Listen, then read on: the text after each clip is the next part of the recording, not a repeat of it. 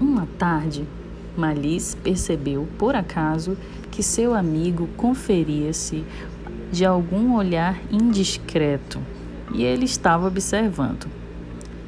Malice começou a espiar para descobrir o segredo que ele escondia. Após uma semana de paciência, Malice satisfez sua curiosidade. Ele sabia o segredo e o esconderijo. Ele começou a pensar em como puxar o tapete de Nonk Boki, tomando para ele sozinho o boi que o outro tinha engordado.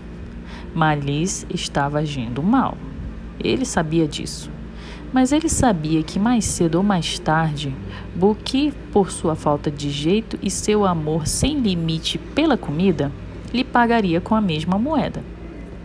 Pode-se dizer que o capeta estava ao lado de Malice, porque por sorte o seu Sidoane, o homem mais importante de Chansoume, tinha acabado de morrer e o padre Savani declamava. Ele morreu depois de suportar corajosamente uma longa doença.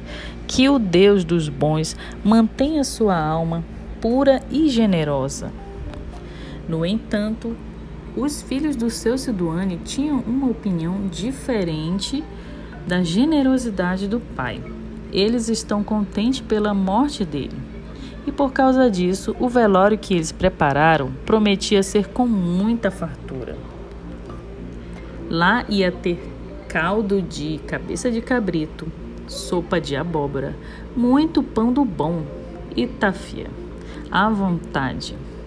Buki não perderia esse velório por nada no mundo, por causa dessa janta, uma refeição que ele teria de graça.